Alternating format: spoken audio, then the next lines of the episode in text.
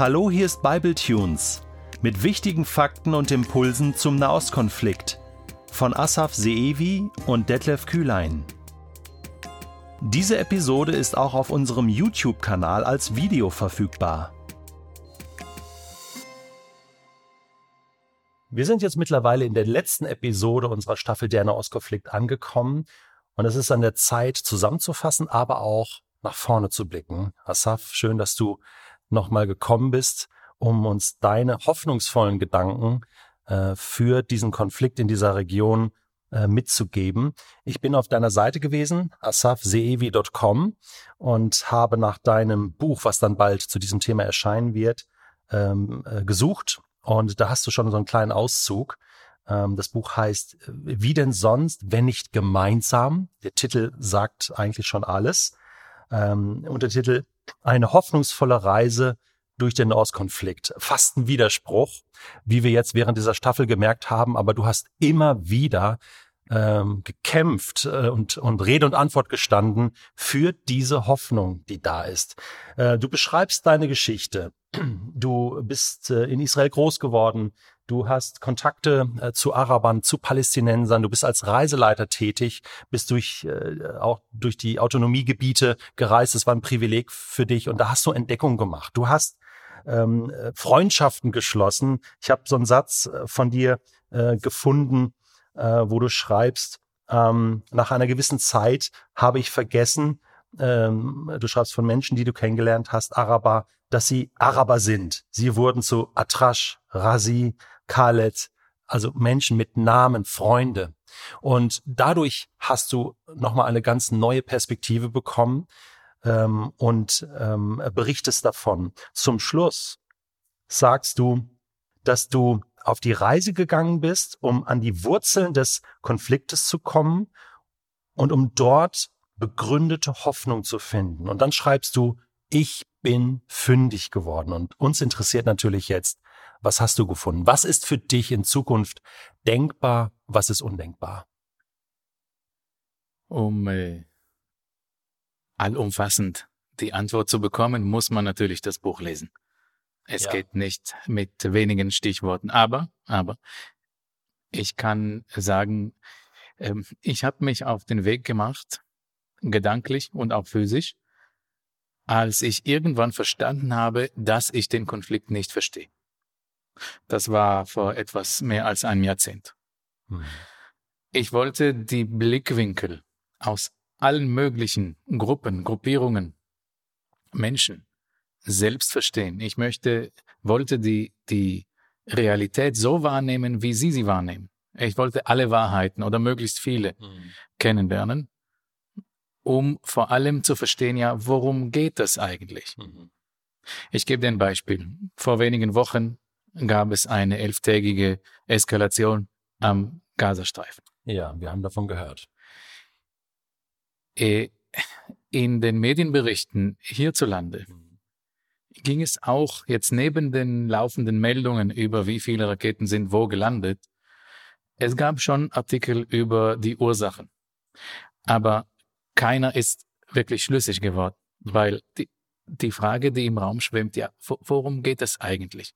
Wer ist schuld an diesem Konflikt? Ja.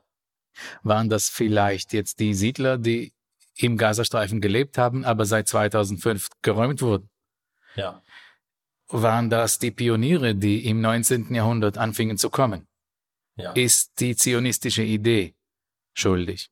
Oder ist das die Verweigerung im arabisch-muslimischen Raum einen Judenstaat oder ein jüdisches politisches Wesen zu akzeptieren? In den deutschen Medien schaut man ja immer relativ kurzfristig drauf und sagt, was war der äh, momentane Auslöser, Tempelberg oder aus Jerusalem? Das ist bei uns nicht anders. Okay.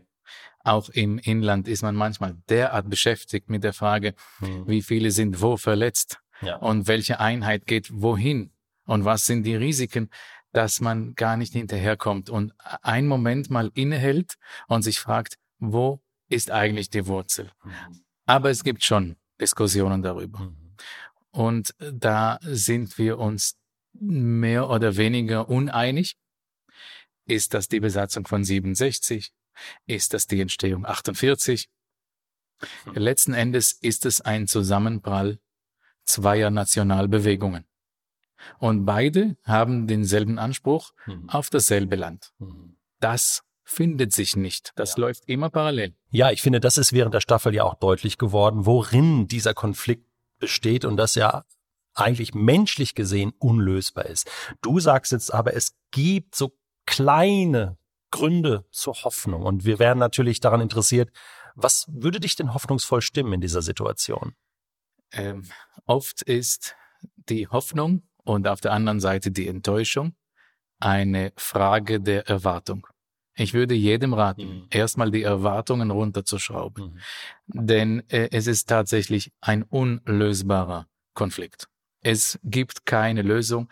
Wer von außen kommt und mit irgendwelchen ähm, äh, Parabeln kommt äh, und sie aufzwingt, ja, ihr müsst so machen oder so machen, das funktioniert nicht. Und es ist kein Zufall, dass eine Zwei-Staaten-Idee nie gelungen ist. Mhm.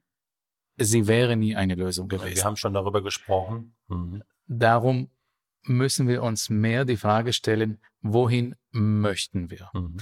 Und unterwegs, ziemlich egal mit wem ich gesprochen habe, sind alle beteiligten Gruppen, ob das Palästinenser sind oder israelische ideologische Siedler, israelische äh, Araber, Ostjerusalemer, die zwischen Hammer und Ambus leben, alle haben verinnerlicht, die anderen bleiben.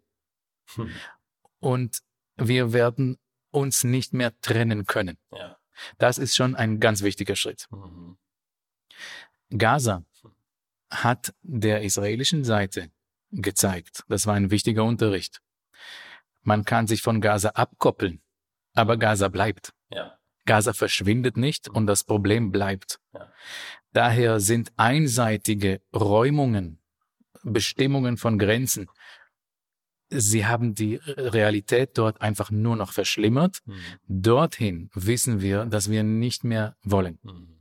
Es ist, es bringt uns in eine unerträgliche Situation. Ja. Auch die andere Seite. Ja. Zwei Millionen Palästinenser, die dort leben, ja, natürlich. als ähm, gefangen Mhm. für politische Zwecke, Mhm. für radikale Ideen. Das ist schlimmer als vorher. Ja. Mit den Siedlungen. Ja, und das würde immer schlimmer werden, wenn man nichts unternimmt. Die Räumung vom Gazastreifen kostete, Entschuldigung, dass ich so banal werde, aber sie kostete pro Siedler, den man rausgeholt hat, umgerechnet 322.000 Euro. Hm. Wie willst du das machen? Wenn jeder siebte Mhm. Jude in Israel heute jenseits der alten grünen Linie lebt, das ist gar nicht machbar. Daher muss man sich die Frage stellen, was ist denn machbar? Ja. Und machbar ist eigentlich nur, wenn jeder Mensch in seinem Zuhause bleibt. Erstmal. E egal wer. Mhm. Wenn das Haus mit einer Genehmigung gebaut wurde, egal von wem, dann darf es bleiben, muss es bleiben. Die neuesten Stimmen der Palästinenser gaben mir die meisten Hoffnung. Die jüngere Generation. Mhm. Äh, Ich habe Dutzende, Dutzenden die Frage gestellt über die Jahre. Mhm. Wenn du einen israelischen Reisepass bekommst, einen Ausweis, Ja. ein, eingebürgert, nimmst du es an oder nicht? Und heute sage ich dir mit Sicherheit, die meisten haben mir gesagt, ja. Mhm. Und bei ihrer Einschätzung, wie viele würden das in ihrem Dorf, in ihrer Stadt machen, Mhm. sind die Antworten meistens irgendwo im Bereich zwei Drittel würden das sofort machen und der Rest später. Ah ja. Ich sage nicht, dass das die Lösung ist, Ja. aber es ist ein gangbarer Weg. Mhm. Auch innerhalb der israelischen Politik hört man im letzten Jahrzehnt immer mehr Stimmen, die sagen, letzten Endes mh, bewegen wir uns auf einer Linie in einem Prozess, dessen Ende blaue Ausweise, das heißt israelische Staatsbürger, Mhm. und gelbe Nummernschilder, israelische Kennzeichen, sein werden. Mhm. Für alle. Mhm.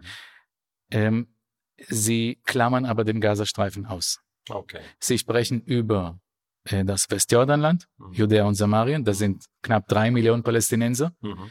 mit sieben Millionen Juden und zwei Millionen Arabern in Israel hast du immer noch eine gute zwei Drittel jüdische Mehrheit. Mhm. Das lässt sich noch machen für die jüdische Seite. Mhm. Ähm, die Frage bewegte sich inzwischen nicht mehr, es, es ist nicht mehr die Frage, was passiert mit dem Land, sondern was passiert mit den Palästinensern, mhm. welche Rechte, welchen Status werden sie letzten Endes haben. Mhm. Ich meine, die Frage ist dann dabei, wenn, wenn Israel das, es muss ja von Israels Seite kommen, an, an Vorschlag, äh, sage ich jetzt mal sehr vereinfacht, ja. ja. ja. Ähm, wie müsste der Vorschlag aussehen, dass die Palästinenser das akzeptieren und annehmen? Ähm, mit welchen Rechten muss das garniert sein, mit welchen ja. Vorteilen und so weiter? Richtig, äh, du sprichst es richtig an. Und zwar letzten Endes, denke ich, ist inzwischen der Schlüssel, äh, äh die Realität zu verändern, mhm. in den israelischen Händen, mhm. in den Händen der Politik. Mhm. Und dort müsste man sagen, ja, wir sind bereit, uns darauf zu, äh, einzulassen und werden, es, es muss nicht auf einmal passieren. Es kann auch schrittweise sein. Aber wir werden, vielleicht kann man das ja gestaffelt machen, wie in Ostjerusalem. Erstmal sind es äh, permanente Residenten. Das ist wie ein Ausländer auch hierzulande. Eine Aufenthaltsbewilligung unbefristet. Das heißt, du hast alle Bürgerrechte, aber keine nationalen Rechte. Du darfst nicht wählen und gewählt werden fürs Parlament für die äh, politische Gemeinde schon. Das ist die Situation in Jerusalem. Die, diese Menschen können sich, wie auch in Ostjerusalem, äh, für die Einbürgerung bewerben. Hm. Sie können das beantragen. Und das könnte man über viele Jahre auch so äh, in einem ähnlichen Modell machen. Ich kann mir vorstellen, die Frage habe ich äh, einigen Menschen in zwei friedlicheren Städten gestellt, hm. zum Beispiel in Jericho und Bethlehem. Und dort, ich könnte mir vorstellen, dass es auf der kommunalpolitischen Ebene möglich wäre, wenn man weiß, du musst nicht mal in ein israelisches Amt oder in eine Militärkaserne, um irgendeinen Antrag zu stellen. Du kannst auch nur online gehen und eingebürgert werden oder den Antrag stellen. Mhm. Das würden so viele machen. Und man darf sie aber auch nicht verurteilen darüber, dass sie, dass sie ihre Identität verlieren, dass sie ihre Herkunft vergessen. Nein, das ist nicht so. Aber letzten Endes bietet ihnen eine israelische, ein israelischer Status sehr viel mehr als das, wie sie bis jetzt haben. Jetzt, wenn man das mal sich anschaut, also du hast das ja auch schon dargestellt, und jetzt auch schon äh, wieder so gesagt, ähm, Westjordanland, also das ist gut vorstellbar, dass das Schritte sein könnten äh, zur In Integration und, und äh, ähm, israelischer Pass, aber Gazastreifen bleibt Gazastreifen ja. und du hast ja auch dargestellt, dass eben äh, die Hamas ja kein guter Verhandlungspartner ist. Als Terrororganisation haben sie auch, sie, sie haben ja gar nicht das Ziel, äh, das Land, äh, äh, die wollen ja gar nicht in das Land, die wollen das Land für sich, ja. Das heißt, äh, oder? Ähm, also was, wie lösen wir das? Sie möchten Israels äh, äh, Gründung rückgängig machen. Richtig. Und ein Kalifat errichten. Das heißt, die das werden ist, wir nicht erreichen. Nein, solange, solange, da hast du recht, äh, da muss man realistisch sein. Nicht alles ist machbar. Gaza ist ein, ein größerer Kopfschmerz. Und doch leben da Palästinenser, ja. die nicht zu Hamas ja. gehören und, und die ja. auch diesen Frieden wollen. Die wollen auch. Richtig. Solange, die meisten, solange äh, äh, die Zukunft oder die Gegenwart in Gaza, das ist kein Leben, das sind lebende Tote. Ja. Solange sich dort nichts verbessert, wird das auch eine permanente offene Wunde sein für alle Araber, die in oder mit Israel leben, sein. Das muss klar sein. Das, das tut ihnen weh. Gaza braucht eine Sonderlösung. Siehst du eine realistische Chance, dass da vermittelt werden kann, dass es ja, einen arabischen Partner gibt? Ich meine, Ägypten oder die haben jetzt auch für Waffenstillstand gesorgt andere arabische Partner, die Einfluss nehmen könnten? Ich glaube, das sind ein paar Nummern zu viel mhm. für die arabische Liga oder für arabische Staaten. Mhm. Es braucht mehr. Äh, ich erlaube mir zu sagen, wenn die Welt vernünftig wäre und die Verantwortung übernehmen würde, zum Beispiel der UN-Sicherheitsrat mhm. oder die Vollversammlung sogar, was nicht machbar ist, aber stell dir vor, ja. dann hätte man eine Entscheidung getroffen, die Leute in Gaza brauchen Hilfe und da führt wahrscheinlich kein Weg an einer Eroberung durch eine internationale Koalition vorbei. Israel hat einfach zu viel Angst, diese Aufgabe zu übernehmen. Ich glaube, nach zwei Wochen wäre Israel überall in Gaza. Aber dann, was machst du dann? Ja. äh, lang, längerfristig wäre eine Regelung mit Sicherheit möglich. Übrigens selbst auch mit der Hamas, wenn viele Palästinenser in Israel arbeiten könnten und vielleicht dazu auch noch krankenversichert sein könnten. Stell dir vor, das ist für sie ein Paradies im Vergleich zur Hölle, in der sie gerade leben. Mhm. Das wäre schon ein Riesenschritt. Man, man könnte einen Assoziationsvertrag schließen. Man könnte sagen, sie gehören äh, eine Art äh, föderal dazu. Aber äh, Staatsbürger, so genau wie alle anderen, da geht die Rechnung nicht auf.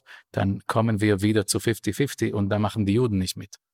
Ich bin jetzt fast geneigt zu sagen, Asaf, nach äh, dieser ganzen Staffel, äh, du solltest eigentlich in die israelische Politik einsteigen, um da oder äh, zumindestens äh, in irgendeiner Organisation ja ähm, äh, mithelfen, das zu gestalten. Aber ich stelle die Frage nochmal anders zum Schluss, ähm, denn ich spüre ja da dein Herz. Also einerseits die Sachkenntnis, die du uns diese ganze Staffel hindurch vermittelt hast, auf der anderen Seite aber auch dein Herz klar, ne, für das Land, für beide Völker dort. Äh, ich will es mal so sagen, du hast selbst eine Familie, du hast Kinder ähm, und ähm, es besteht ja die Möglichkeit, dass ihr irgendwann auch von Deutschland wieder zurückgeht nach Israel. Wie würdest du dir das Land vor dem Hintergrund dieses Nahostkonflikts wünschen für deine Kinder? Vielleicht so in zwei, drei, vier Sätzen mhm. ein Schlusswort. Äh, tatsächlich haben wir auch jetzt aktuell, wir haben ein Haus in Israel. Mhm. Und ich spreche es an äh, aus dem Grund, weil das vorbildlich sein kann. Mhm. Diese Gemeinde, äh, politische Gemeinde, liegt in einem Regionalverband, in dem jüdische wie arabische Orte zusammen einfach sich um den Abfall kümmern, um die Schulbusse, um das Abwasser und so weiter. Mhm. Und dort funktioniert es. Toll. Jetzt neulich während der Auseinandersetzung in Gaza hat es nicht gut funktioniert. Mhm. Da kamen die Emotionen hoch. Ja. Aber irgendwann vergeht die Zeit mhm. und alle müssen zurück zum normalen Leben. Ja. Wenn so ein Konflikt nicht dauerhaft im Hintergrund provoziert und Emotionen auslöst, kann man sich mit dem wahren Leben, mit dem Abwasser, mit dem Schulbus und mit der Abfallversorgung beschäftigen. Zusammen. Das ist egal, wer das Land regiert. Wir haben aber gesehen, vor allem jetzt während der letzten Eskalation, dass alleine die israelische Staatsbürgerschaft zu vielen israelischen Arabern nicht reicht. Es wurden an einigen Stellen Palästina-Flaggen gehissen, anstelle israelischer Flaggen, die vorher da hingen. Das ist eine Aussage starke Akt, mhm. die junge Menschen taten. Ja. Ihnen geht es materiell viel besser, aber deine Identität kannst du ja nicht erkaufen. Ja. Darum wäre eine Eingliederung in, in Israel vielleicht für die ersten Jahrzehnte, wenn überhaupt, ein gangbarer Weg. Mhm. Wir brauchen eine Versöhnung. Mhm. Wir brauchen einen tiefgehenden Prozess, in dem wir aufeinander zugehen. Im Moment ist die andere Seite den meisten egal. Ja wir müssen die anderen verstehen. Warum bewegen sie sich so? Was tut ihnen weh? Weißt du, wir haben das Yad Vashem Museum in Jerusalem. Mhm. Uns tut der Holocaust so weh, dass wir uns über ihn definieren. Ja. Zu einem großen Teil. Mhm. Wann wird es ein Nakba Museum in Jerusalem geben? Mhm. An dem Tag, hm. würde ich sagen, ist die Versöhnung so weit. Hm. Ich könnte mir vorstellen, dass wenn man so weit kommt, dass die Israel-Fahne keine Angst und keine Wut bei den Arabern auslöst und dass die Palästina-Fahne keine Ängste und keinen Hass bei den Juden auslöst, dass wir dann in einem staatlichen Gebilde zusammenleben könnten und am allerbesten föderal. Hm. Ich glaube, dass eine Föderation machbar wäre, denn dann ist jeder gleichberechtigt und jeder hat auch seine Selbstfindung und Selbstdefinierung auf nationaler symbolischer mhm. Ebene. Mhm. Das wünsche ich mir, so wie in unserem Wohnort im ganzen Land mhm. und möglichst auch in der ganzen Region. Das war nicht nur ein starkes Schlusswort, sondern auch eine starke Vision. Vielen Dank, Asaf Seevi, dass du dein Herz geteilt hast, aber auch dein Wissen. Und ich denke, äh, liebe Hörerinnen und Hörer, dass es euch gut getan hat, diesen Einblick zu bekommen, äh, ein, ein rundum Einblick in die Geschichte des Nahostkonflikts, aber auch in die aktuelle Situation. Du hast die Möglichkeit, Feedbacks zu geben, Kommentare zu hinterlassen unter den YouTube-Videos oder uns zu schreiben per E-Mail bibletunes.de oder direkt an Asaf äh, dich zu wenden, äh, asafseevi.com. Wir blenden äh, die Website nochmal ein und sind dankbar für Rückmeldungen oder vielleicht hast du auch noch weitere Fragen und dann kann es noch ein bisschen tiefer und konkreter werden. Auf alle Fälle wünschen wir dir alles Gute für die Zukunft.